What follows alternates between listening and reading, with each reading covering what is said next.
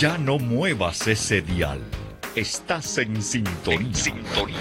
Con Pepe Alonso. En vivo desde los estudios de Radio Católica Mundial en Miami, Florida. Y ahora queda con ustedes Pepe Alonso. ¿Qué tal mis queridos hermanos y hermanas que están con nosotros aquí en Radio Católica Mundial y las estaciones afiliadas con nosotros en esta tardecita de viernes? Viernes, ya estamos terminando ese gran eh, momento que es toda esta celebración de la Pascua. Ya tenemos enfrente ahí el domingo de Pentecostés. Bueno, hablaremos de esto más adelante, pero vamos a viajar. ¿Qué tal? Yo sé que hay muchos mexicanos que están con nosotros en este momento y les gustaría que hiciéramos un viaje a nuestro querido país. Ah, bueno, pues entonces prepárense porque nos vamos a ir a la bellísima ciudad de Querétaro, Querétaro donde tengo el gustazo de tener nuevamente con nosotros aquí a nuestro querido eh, escritor, eh, periodista, eh, en fin, tiene una serie enorme de títulos, pero lo voy a presentar. Ya ha estado con nosotros nuestro querido Jaime Septién. Jaime, buenas tardes. Gracias por estar nuevamente con nosotros aquí en Radio Católica Mundial. Hola Pepe, buenas tardes. Buenas tardes a todos los radioescuchas y, y, sí, pues a, nuestros hermanos mexicanos que, bueno, y a nuestros hermanos latinoamericanos e hispanos que hacen el favor de escucharte, pues un saludo muy cordial desde el centro de, México. Correcto, sí, está, está bastante céntrica la ciudad de Querétaro, está, es, están ustedes al norte de Ciudad de México, ¿verdad? Digamos, yendo hacia esa zona tan hermosa que es el Bajío, ¿correcto? Es eh, la encrucijada de caminos, el centro de México, aquí en eh, Querétaro se han, se han encontrado los caminos de la patria, aquí eh, en Querétaro se fraguó la independencia de 1810, se restituyó la república después de la invasión francesa y también se promulgó la constitución de 1917 que todavía nos rige, aunque bastante charrasqueada por cierto. y, y, bueno, pues eh, Querétaro siempre ha sido como el pulmón de la patria, ¿no? Eh, Muy cierto. Donde los mexicanos de alguna forma han reencontrado su destino. Muy cierto. Oye, una pregunta, eh, más o menos yo conozco esta zona de Querétaro y luego ya entrando un poco más hacia el Bajío, Guadalajara, en fin, todas estas ciudades, pero tengo entendido que hay, hay, un, hay un punto que se considera como que geográficamente vendría a ser el centro de la República, que es el famoso Cerro del Cubilete, donde está ese, ese monumento a Cristo Rey. ¿Es correcto, Jaime? Sí, bueno, ese, es el, digamos, el, el centro sino geográfico, el centro axial de nuestro país es quizá el, lugar como considerado como el centro el, centro axial, sobre todo el centro de la fe, de la fe católica del pueblo mexicano que contra todas las persecuciones y hoy eh, vamos a hablar de una de ellas muy importante con un personaje extraordinariamente importante que es el beato Anacleto González Flores. Bueno, pues ahí tiene su, su, su sede el monumento a Cristo Rey, con estas dos jaculatorias que provienen justamente de un ilustre queretano, don Manuel Urquiza y Figueroa, el abuelo de mi esposa, eh, mm. y dice, una de ellas es Santa María de Guadalupe, Reina de México, ruega por su nación, y la otra es, desde luego, dedicada a, a Cristo Rey, y este Sagrado Corazón de Jesús, perdónanos y sé nuestro Rey. Ah, qué hermoso. Mira, yo no conocía estas dos jaculatorias. Estas son entonces producto de, de, tu, por parte de tu, de tu, de tu esposa, ¿verdad? El abuelo. Así es, el abuelo, don Manuel Urquiza y Figueroa fueron, eh, fueron, fueron, eh, digamos, eh, auspiciadas por, por el episcopado mexicano después de la, de la guerra cristera, justamente, y avaladas por el Vaticano a través de su santidad Pío Pío XI, en aquel entonces el, Papa Pío XI. Y, bueno, pues son las dos jaculatorias nacionales, por decirlo así. Se las han considerado como dos jaculatorias nacionales. La repito, una de ellas es el Sagrado Corazón de Jesús, perdónanos y sé nuestro Rey. Es decir, vuelve a ser nuestro Rey, viva Cristo Rey, que era el, grito de los cristeros, justamente. Y por el otro lado, Santa María de Guadalupe, Reina de México, ruega por tu nación. Y hoy más que nunca se acaba de, dar a conocer el, día, el de hoy, eh, Pepe, el, dato de que pues esta administración de, actual, la administración federal, pues ha roto ya el récord de, asesinatos. Por desgracia ya estamos cerca de los 150 mil asesinatos en, menos mm. de, en menos de cuatro años y medio de, de la actual administración, lo cual pues, llena de lágrimas los ojos de, maternos de María de Guadalupe. La verdad que ha sido, ha sido, necesitamos una grande, una grande intercesión de, Santa María de Guadalupe y pues, pues si, si la guerra cristera dejó en tres años 250 mil eh, muertos, más o menos, eh, entre, entre muertos, digamos, en el campo de batalla, por decirlo así, y los muertos colaterales que no participaron en la batalla, pero que finalmente fueron masacrados de uno y otro bando, pues esta guerra de baja intensidad, por decirlo así, está dejando una cantidad pues muy similar de, de muertos en nuestro país. Pero bueno, ese no es el tema, simple y sencillamente es introducción al tema del día de hoy, Pepe. Oye, solamente un comentario, añadir un, comentario más a esta cifra que acabas de dar. Eh, el actual pues, presidente de este gran país, México, eh, allí al principio de su mandato eh, dijo que su política iba a ser abrazos y no balazos, ¿verdad?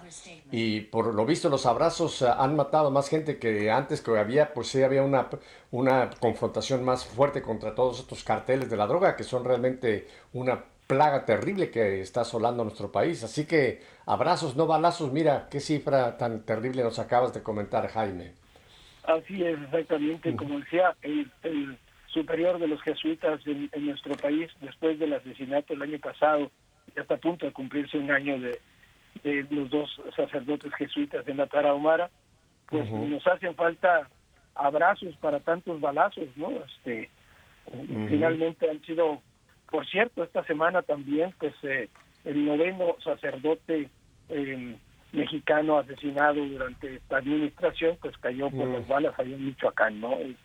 Eh, el, padre García Villafuerte, un agustino que, pues, por, por razones que solamente los criminales conocen, fue ultimado a balazos esta semana.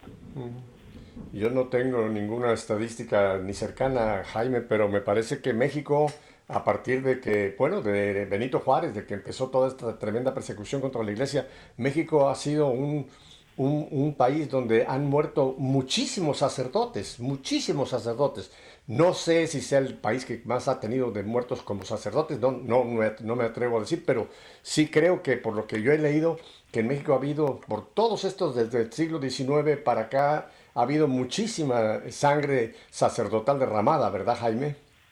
Y sobre todo en los, en los últimos años, hay que recordar que el 24 de, mayo de 1993 eh, cayó bajo las balas del fuego cruzado, que esa es la tesis eh, de, los eh, de, las autoridades de aquel entonces, el cardenal Juan Jesús Posadas Ocampo. Cierto y desde 1993 a la fecha eh, el Centro Católico Multimedial, que es el que lleva el conteo de estos eh, eh, de estas agresiones directas, hay miles indirectas en contra de la Iglesia Católica, pues habla de que México es el líder, el líder en Hispanoamérica y en varias ocasiones, en varios años, el líder mundial en el triste palmarés de sacerdotes asesinados, mi querido Pepe. Eh, algún día podemos hacer otro programa, Jaime, que no, es el tema ahora, pero solamente lo menciono, eh, de cuántos sacerdotes mexicanos han llegado a los altares. Eh, son decenas de sacerdotes que están ya siendo santos y que son desconocidos para la inmensa mayoría de los mexicanos.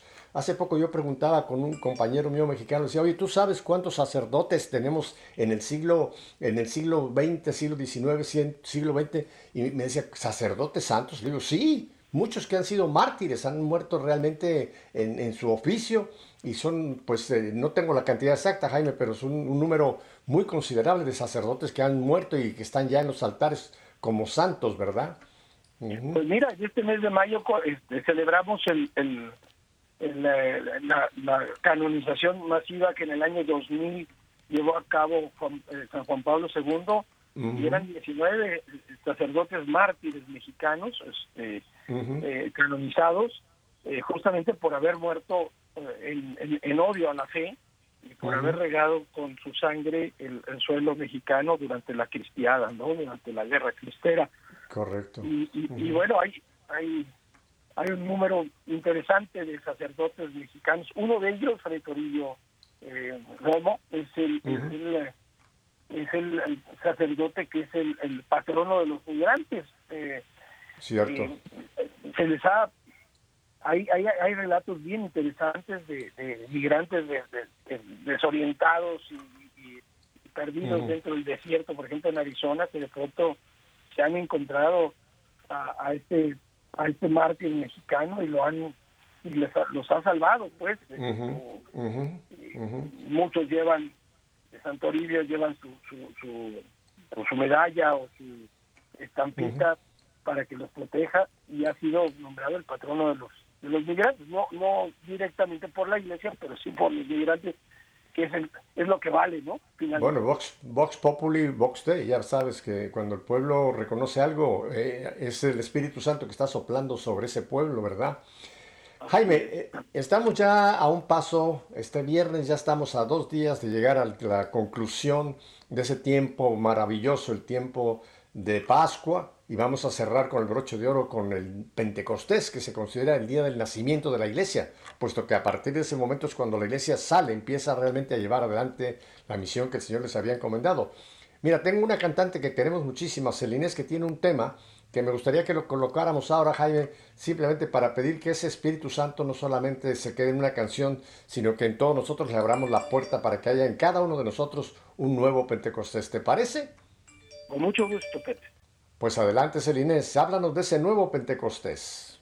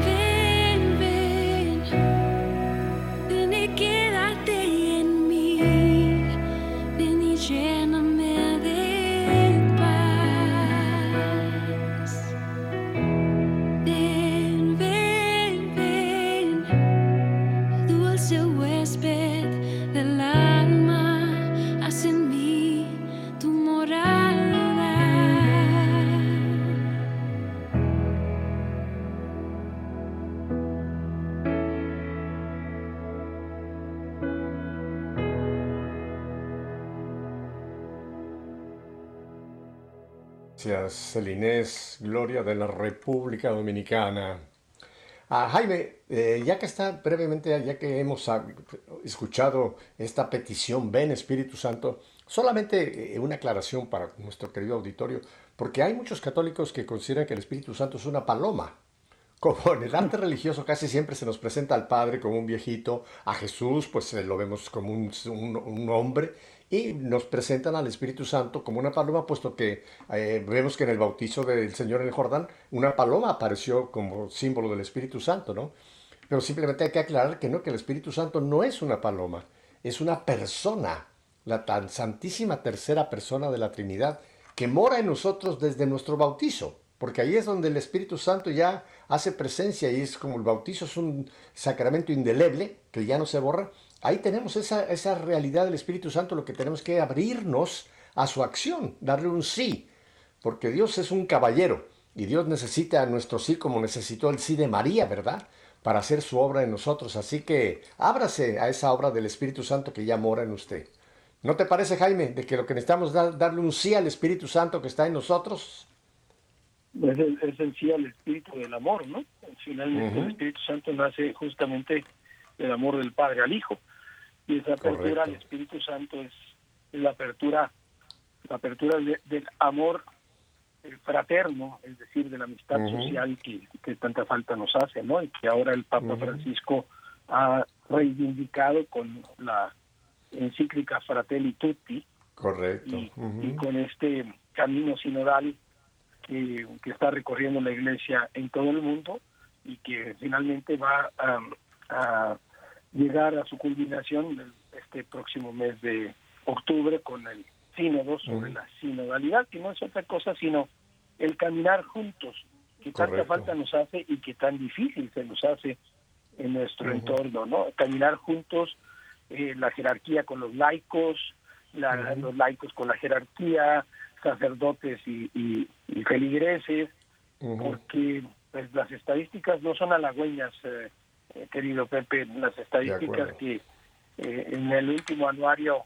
eh, de, la Iglesia Católica del mundo ciertamente ha crecido el número de católicos en el mundo, pero por ejemplo leo ahora una, una nota en la, en la revista digital de la Arquidiócesis de Los Ángeles, en, Angelus, en donde se nos, se nos hace claro que la mayoría de los de los católicos, ni siquiera llegan al 10% de los católicos de, en, Estados Unidos, pues rara vez o casi nunca eh, van, van, a, van a, los servicios. El 90% y el 10% pues pues van de vez en cuando a los servicios religiosos, lo cual pues implica una enorme, una enorme esto eh, prueba para la Iglesia Católica en estos en estos años de hostilidad y de cambio de época. Muy cierto. Eh, por eso nuestro querido paisano Pepe Prado, que tú lo conoces muy bien, hace años escribió un libro que su solo título levantó muchas ronchas cuando escribió un libro que decía Ir y evangelizar a los bautizados. Y hubo muchos teólogos que dijeron, pero ¿cómo? Eso es una herejía. El bautizado está evangelizado. No, señor. El bautizado ha sido sacramentalizado. Después necesita escuchar la buena nueva y darle ese sí personal al Señor para que realmente el Evangelio pase a ser una, un estilo de vida, no solamente una religión, como tú dices, de una práctica que yo voy cuando quiero, cuando me parece. No, el cristianismo es un estilo de vida. Bueno, a Pepe casi le cuesta la cabeza ir y evangelizar a los bautizados. Y déjame te cuento una anécdota muy curiosa, porque años después lo invitaron a Pepe, estuvo en Polonia, y lo invitaron a darle una conferencia a casi todos los seminaristas de Polonia en, la ciudad de Cracovia. Esto lo, lo, escuché directamente de Pepe. ¿eh? Y era, dice que la sacristía en esa catedral era una, sacristía enorme, había una, una cantidad enorme de, de, sacerdotes y creo que trajeron incluso a los seminaristas también. Y Pepe empezó, iba a hablarles precisamente pues, de la nueva evangelización, que tú sabes que es la, la pasión que lo domina, ¿no? Y las escuelas de evangelización. Y empezó su charla y dice que de repente se levanta un polaco, un sacerdote polaco enorme, y le dice, señor Pepe Prado, quiero hacerle una pregunta. Y Pepe vio a aquel hombre y dice, bueno, sí, sí, dígame. Usted escribió un libro que se llama Ir y evangelizar a los bautizados. Y Pepe dijo, ay, chispas, aquí me van a caer encima. me van a quemar en leña verde. Y le dice, bueno, este, sí, sí, yo escribí ese libro. Dice, tiene usted que escribir otro nuevo libro. Y le dice, Pepe, ¿pero por qué? Dice, porque ahora necesitamos que sea ir y evangelizar a los sacerdotes. ya no solamente a los bautizados, sino ir y evangelizar a los consagrados, le dijo este hombre, refiriéndose que, todo, que todavía los consagrados quizá también necesitan esa nueva evangelización, mi querido Jaime. Oye, pero bueno, dime. ¿no te parece, no te parece que es, es, es lo mismo eh, a lo que nos insta eh, el, Papa Francisco, ir y evangelizar a las periferias existenciales. Correcto. Porque pensamos que ir y evangelizar a las periferias, pues es decir, a los barrios pobres, y que está muy bien, ¿no? Que, eh, al, campo, a las ciudades, a las ciudades dormitorios, etcétera. Está muy bien, creo que está perfecto. Pero las periferias existenciales pues a lo mejor las tenemos en, en, nuestra propia familia, ¿no? En nuestro propio, en nuestro barrio, con nuestros vecinos, ¿no? Que todos damos por hecho que como son bautizados, pues ya son católicos y ya son, ya son eh, eh, gente que tiene, que tiene la, la digamos, la, la, doctrina y el, y el sentido de vida del, del cristianismo. Y pues sucede que no. No. Sucede que muchas veces no entonces, estas periferias existenciales no son solamente periferias económico-financieras o lógicas. Son, son las periferias en donde Cristo pues ha perdido justamente su reinado, ¿no? Es decir, donde se vive como si Dios no existiera. No existiera, correcto. Es el Papa Francisco incluso ha, usado varias veces la, la, famosa frase que también la hemos usado mucho, paganos bautizados, ¿no? O sea, están bautizados, pero su vida es una vida igual que los paganos.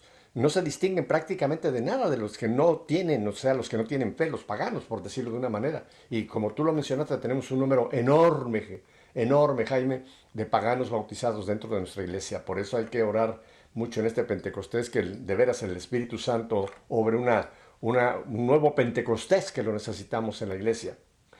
Jaime, en el último programa que tuve la fortuna de contar contigo, hablamos de esa gesta que ocurrió en nuestro México allá el siglo pasado, recién, es muy recién todavía, del 26 al 29, cuando se, pues, se hizo esta, el levantamiento popular, que es la, que, lo que se llamamos la, la cristiada, ¿verdad?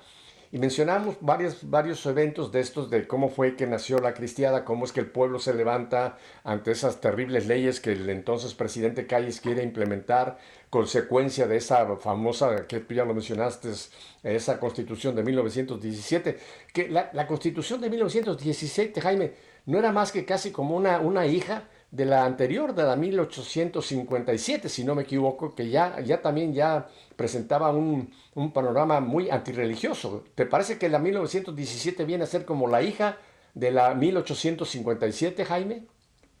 Sí, eh, a ver, en, 1926, Plutarco uh Calles, general revolucionario, que había entrado a, a gobernar México en 1924, eh, eh, promovió la reglamentación del artículo 130 de la Constitución, que ya estaba ya estaba en la Constitución de 1917 y en la del 57 del siglo pasado, pero lo que hizo fue contar con, vamos a decirlo así, con instrumentos más precisos para ejercer un control absoluto eh, sobre la Iglesia que ya la Constitución de 1917 establecía como parte de un modelo de sujeción de las iglesias, lo ponían así de las iglesias, como si hubiera muchas en México en aquel entonces, una sujeción pues completa de la iglesia al Estado, que ya había sido aprobada por los constituyentes,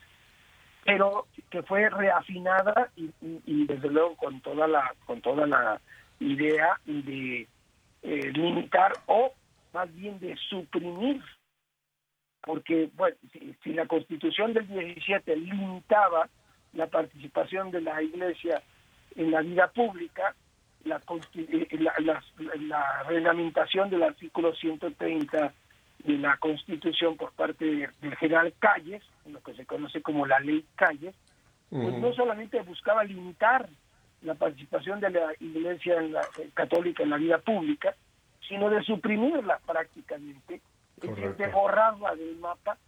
Eh, hay, hay estudios sobre la, la, biografía de, General Calles que muestran pues que tenía una digamos una brutal animadversión desde pequeño. Hay, hay que recordar aquella famosa frase de de un sociólogo que dice, digo, de un psicólogo que dice que infancia es destino. Y, bueno pues desde pequeño el general Calles tuvo una eh, en Sonora era sonorense y, este, tuvo una animadversión tremenda por por cuestiones digamos de infancia contra la Iglesia Católica contra los sacerdotes sobre todo y contra los chinos por alguna razón que no puedo explicar exactamente pero eran dos eh, dos de sus grandes odios, que finalmente cuando llega al poder en 1924, después del general Álvaro Obregón, eh, llega al poder y bueno, pues, pues trabaja arduamente para reglamentar el 130 y suprimir prácticamente la participación de la Iglesia en, la vida pública. Todos los recursos ordinarios de índole legal, de índole moral, fueron agotados por parte del episcopado mexicano y también la presión de la Santa Sede. Pero finalmente, pues determinaron suspender el culto público el 30, el 30 de el, 30 de julio, el 1 de julio de, 1926 en todas las diócesis de México a partir del 1 de agosto de 1926 26 eh, se notificó a los creyentes esta decisión y se procedió conforme a esta decisión y bueno, finalmente eso desató la ira por parte de, de Plutarco Elías Calles, que bueno, finalmente él pensaba que iba a ser eh, el levantamiento de unas, de unas cuantas beatas, ¿no? Y, y cantán, y que no iba a haber absolutamente nada. Y bueno, pues sucede que la la Liga eh, para la Defensa de los Derechos Religiosos, pues se levantó eh, en armas y, eh, digamos, entre ellos se llevó a la Unión Popular que había fundado en 1917 Anacleto González Flores. Y en ese sentido, pues en Guadalajara, y en ese sentido nuestro eh, beato patrono de los laicos en México, Anacleto González Flores, pues se vio arrastrado a, la, a la vorágine de la guerra que, que no él no quería, él no quería bajo ningún concepto eh, llevar a cabo.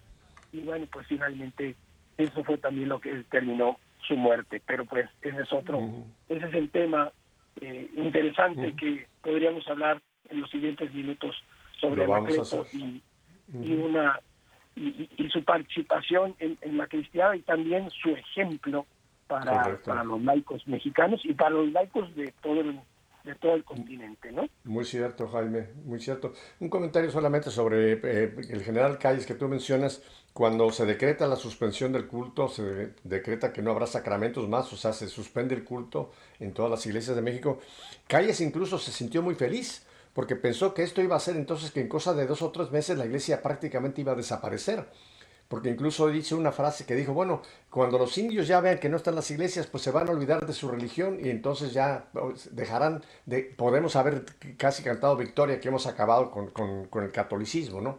y pues le salió el tiro con la pulata porque en realidad el pueblo fue el que viendo que la iglesia había hecho todos los esfuerzos, que se había hecho el famoso boicot, que se habían presentado dos millones de firmas y que todo era imposible, pues fue cuando vieron que la única posible solución sería pues el levantamiento armado, ¿no? Y es cuando empiezan a surgir estos, surgir estos grupos que más adelante llamaremos la guerra de la cristiada. Pero mira, podríamos hablar entonces ahora del Beato Anacleto, que por cierto, tú sabes perfectamente que su primer nombre es José, ¿verdad? Él es bautizado como José Anacleto. Eh, siempre usó Anacleto, pero yo me siento muy contento de que tiene José ahí porque es tocayo mío en ese sentido. pero este es un, este es, dime. una, una, cosa bien, bien interesante. Él, él, bueno, como, como tú sabes y como buena parte de nuestros radioescuchas seguramente saben, Anacleto viene de una, de una familia muy, muy humilde de Patitlán, del estado de Jalisco. Eh, su padre era un tejedor de rebozos, ¿no? Esto, y su madre, pues, era una eh, persona muy, muy. Su padre no era, no era católico, no, no era practicante, más bien era anticlerical, y, pero su madre era piadosísima. Y, y bueno, pues eh, él con muchos esfuerzos, con muchos, muchos esfuerzos y con una, un tesón impresionante, y estudia pues, primero en el seminario, después en la escuela de Derecho y, recibe su título, etcétera. Pero también eh, Anacleto, aparte de un gran eh, orador y un personaje que todo lo daba para, para el bien de la gente y el pueblo, pues conoció buena parte de los, digamos, de, los idiomas eh, que conforman la, doctrina de la Iglesia, concretamente el griego y el latín. No es que los dominara, pero los conocía y por eso usó siempre su, su segundo nombre, Anacleto, eh, que en griego quiere decir el re llamado o el resucitado. Eh, para él era era importante esta etimología de su, de su nombre, eh, porque, bueno, finalmente es el rey llamado, o sea, el vuelto a llamar, o el vuelto a, salir de la sombra, el resucitado. Eso quiere decir anacleto, ¿no? Y, finalmente, pues él, él, lo conocía, él sabía perfectamente que, que esta, pues, ahora sí que esta vocación eh, de servicio y esta vocación de entrega a, la iglesia, pues era también parte de, de, su nombre. No hay, no, hay azar, hay providencia, ¿no? La, es cierto. La, la, la, casualidad es el nombre que le damos nosotros a, a, la acción de Dios cuando Dios decide pasar por incógnito, ¿no? Este, ajá, ajá, muy cierto. ese es el, ese es el tema de Anacleto, ¿no? Finalmente ese es su nombre. Es cierto, tú mencionaste algo que creo que va, va en la línea de lo que mm, de este nombre involucra, es precisamente el de como el, segundo llamado, porque él, él primero pues eh, investigó si su vocación era la, la, vida sacerdotal. O sea, él estuvo en el seminario varios años y discerniendo precisamente si ese era su llamado. Y es muy interesante, Jaime, porque una persona piensa que si yo entro al seminario ya no tengo remedio, o sea, me tengo que quedar ahí. Y no es cierto. El seminario es un, es un camino de discernimiento. Y dentro de ese camino de discernimiento yo conozco varios que han estado en esa situación y han discernido que no, que su vocación, el llamado, el llamado de Dios, porque esa es la vocación, no era el sacerdocio, sino era la vida civil, posiblemente como eh, padre de familia o algunos que han optado por la soltería. Pero en fin, es discernir el llamado y Anacleto pasó por ese discernimiento y descubrió que su llamado era precisamente pues eh, en la vida civil, ¿no? Porque después contrajo matrimonio, formó una familia de la cual vamos a hablar ahora, pero qué bueno, ¿verdad? El que hay que discernir, Jaime. Porque hay gente que piensa que el discernimiento no, no es propio de nosotros. Tenemos que discernir qué es la voluntad de Dios. Y Anacleto encontró que era la voluntad de Dios en ese llamado, una vez que entra, a, digamos, ya de lleno a, servir como un laico, ¿verdad? Así es. Eh, él, no, él no ingresó eh, al internado del seminario, sino como un alumno. Alumno. Así es. Eh, desde luego, él era un hombre muy íntegro, ¿no? Y eso lo llevó a discernir casi desde el principio que su vocación no era el sacerdocio. y por esa razón, este, también declinó la propuesta de sus superiores de, ser enviado a Roma a estudiar la teología, al tío latinoamericano. Y pues eh, eh, se, marchó en 1913 y tuvo con claridad que sus aspiraciones eran ser licenciado, pero no para, para ganar dinero, sino él lo dijo con toda claridad cuando a una pregunta expresa de un profesor suyo de historia, el padre Lino Pérez, sobre cuál carrera quería elegir si no era la carrera sacerdotal, es, eh, dijo, quiero ser licenciado para dos cosas, para luchar por la iglesia y para luchar por la patria. Y pues eso hizo justamente durante, durante mucho tiempo, ¿no? Es decir, desde 1913 hasta 1927, en donde murió justamente luchando por la iglesia y luchando martirizado. por Martirizado, porque su muerte fue una muerte violenta, realmente fue mártir, es uno de los mártires que tenemos eh, eh, fruto de, esta, de esta época tan, tan, yo digo, gloriosa en cierta forma eh, de la cristiada en México. Ah, Jaime, entonces, danos ya un, poco más de, de, semblante de este gran hombre, que es, en cierta forma también le pasa un poco como al Espíritu Santo. Hay veces que también es el gran desconocido. Te hago este, este comentario porque yo he preguntado a tres o cuatro de nuestros paisanos, les he preguntado, oye, ¿qué me puedes tú decir de Anacleto González Flores? Y me dicen, ¿de quién? Y me ha llamado la atención que dentro de nuestros propios eh, compatriotas no haya una, una mayor pues, comprensión y, y, en cierta forma admiración de este gran hombre que nos muestra, como tú lo has dicho, es un patrono para los laicos, que nos muestra cuál debe ser nuestra actitud en, en, cuanto a llevar adelante la doctrina social de la iglesia, que es impregnar la, la, realidad de Cristo y luchar por esa realidad cuando se presentaron situaciones tan adversas como, como la de México. Cuéntanos cómo descubre Anacleto ese, esa vocación a luchar por la patria como un laico, como un, ya no licenciado en el sentido litigante, pero como un profesional, Jaime.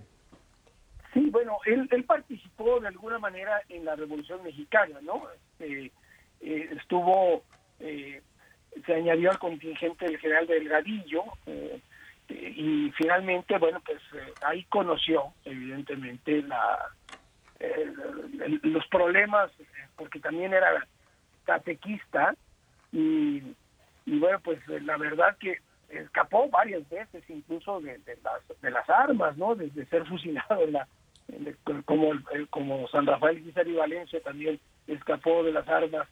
En este caso, Anacleto de los villistas, pero, pero en el caso de San Rafael de los zapatistas, eh, gracias a una serie de circunstancias providenciales, ¿no? Este, eh, su aventura revolucionaria lo desilusionó completamente de la lucha armada.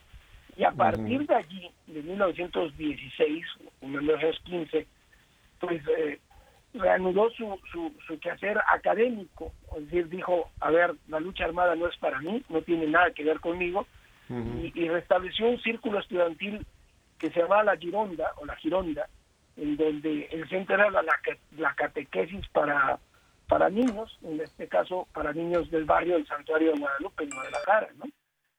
También eh, perteneció a la Unión Hispanista Latinoamericana, y luego fue eh, parte de, la, de los círculos de estudio de la Asociación Católica de la Juventud Mexicana, la ACJN, muy importante eh, tanto en Guadalajara como en el resto del país para, para la lucha cristera eh, impartía clases de particulares de latín y de historia, de periodismo, y fundó en 1917, lo tengo aquí enfrente de mí, eh, digamos en la compilación, de un periódico que se llamó La Palabra.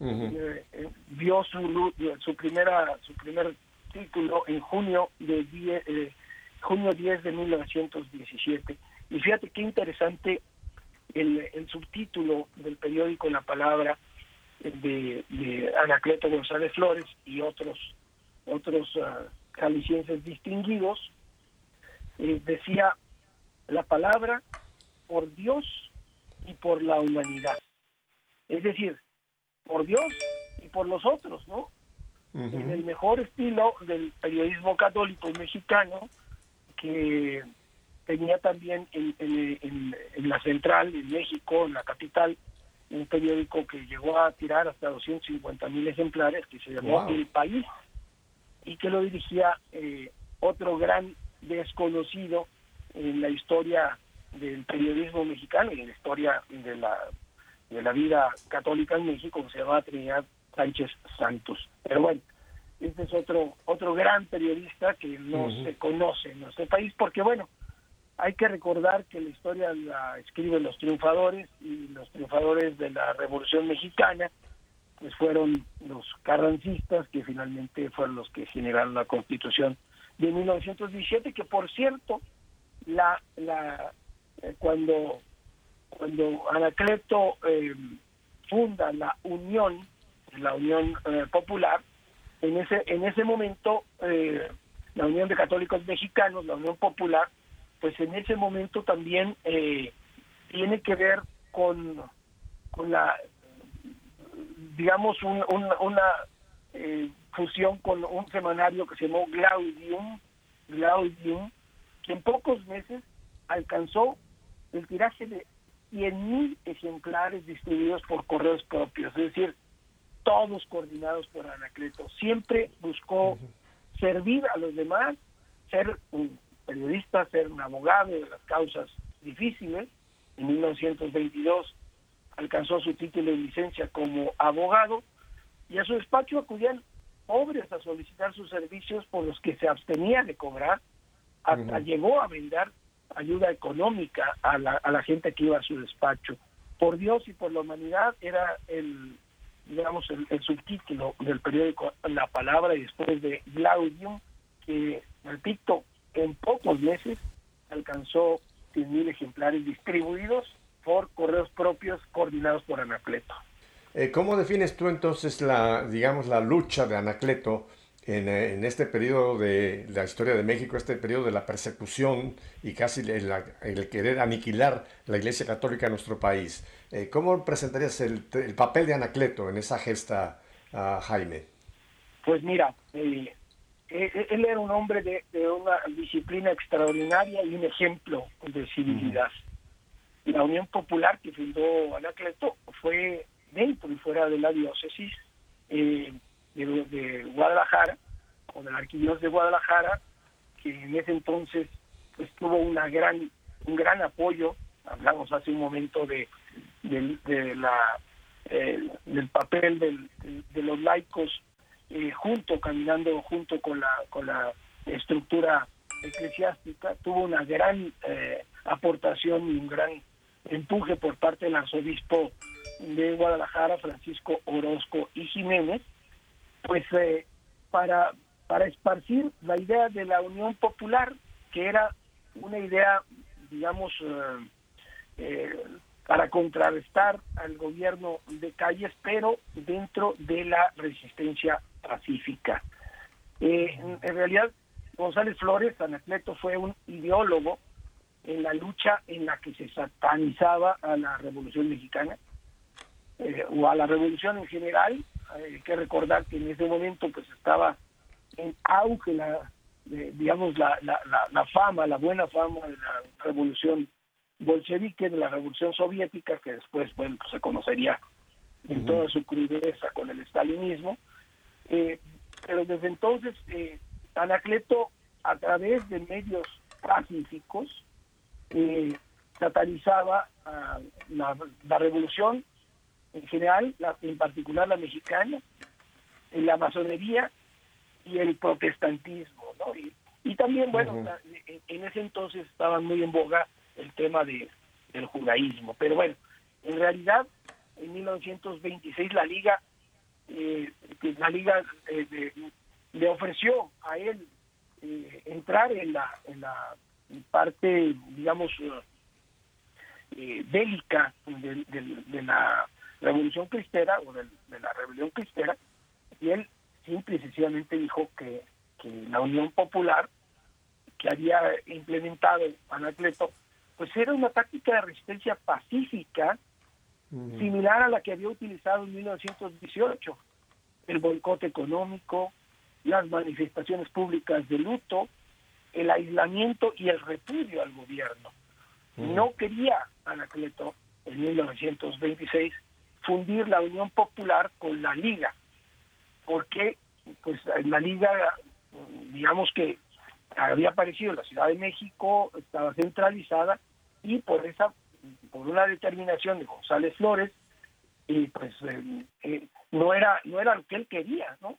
No, no era lo que él quería, no, él no iba por la por la resistencia armada, sino por la resistencia pacífica. Sin embargo, bueno, pues finalmente fue empujado y lo hicieron, lo hicieron, lo nombraron incluso el delegado de la Asociación de la Liga en el Estado de Jalisco, y bueno, pues finalmente él tuvo una elección y le dijo a, sus a Miguel Loza y a, y a, los que componían la Unión Popular eh, dijo, estaré con la liga y echaré la balanza todo lo que soy y lo que tengo.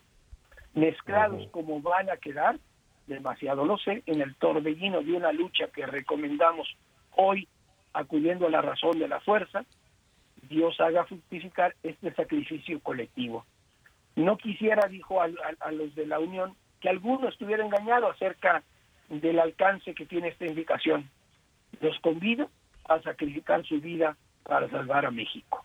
Es decir, finalmente, pues a fines de diciembre de 1996, la, Unión Popular se unió a, la Liga, hubo una convención y, se unieron a, la Liga y se unieron pues a la lucha armada.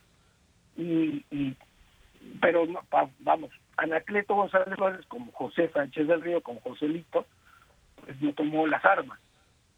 Sí, ciertamente eh, estuvo eh, planeando, planeando y, apoyando, y sobre todo con las brigadas femeninas, ¿no? Este, apoyando a la, a la, lucha armada. Sin embargo, pues eh, él se mantuvo siempre, eh, aunque su discurso se tornó combativo, ya no exhortaba, exigía a los católicos apoyar sin reservas y con heroísmo la iglesia, la defensa de la iglesia católica. y, bueno, finalmente, pues eh, el primero de abril de 1927 fue fusilado, ¿no?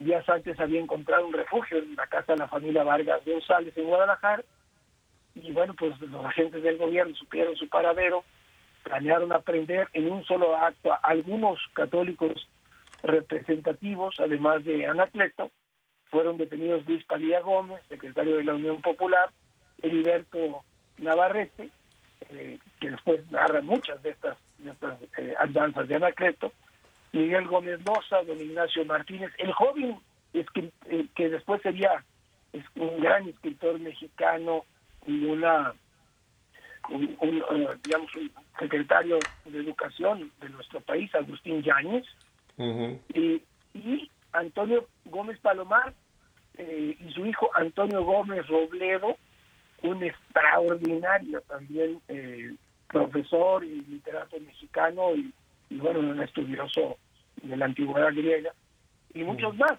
La mayoría de ellos salvaron la vida. Luis Padilla Gómez no, no, la no la salvó, tampoco la Miguelito Mendoza, tampoco la salvó Anacleto González Flores. Pero yo quiero dejar muy claro lo que dijo eh, en alguna ocasión, como lo, lo definió en alguna ocasión eh, un mexicano, a, Anacleto González Flores, y, le, dijo, bueno, finalmente este hombre es el que, el, que quiere ser el Gandhi mexicano, es decir, el que quiso ser el Gandhi mexicano, la resistencia pacífica, que finalmente no, no lo, yo digo que no lo no lo llevó a los altares eh, digamos como canonizado porque bueno al último lo arrastró la, el combate armado y al último lo arrastró pues esta vorágine de la de la guerra cristera en 1926 a 1927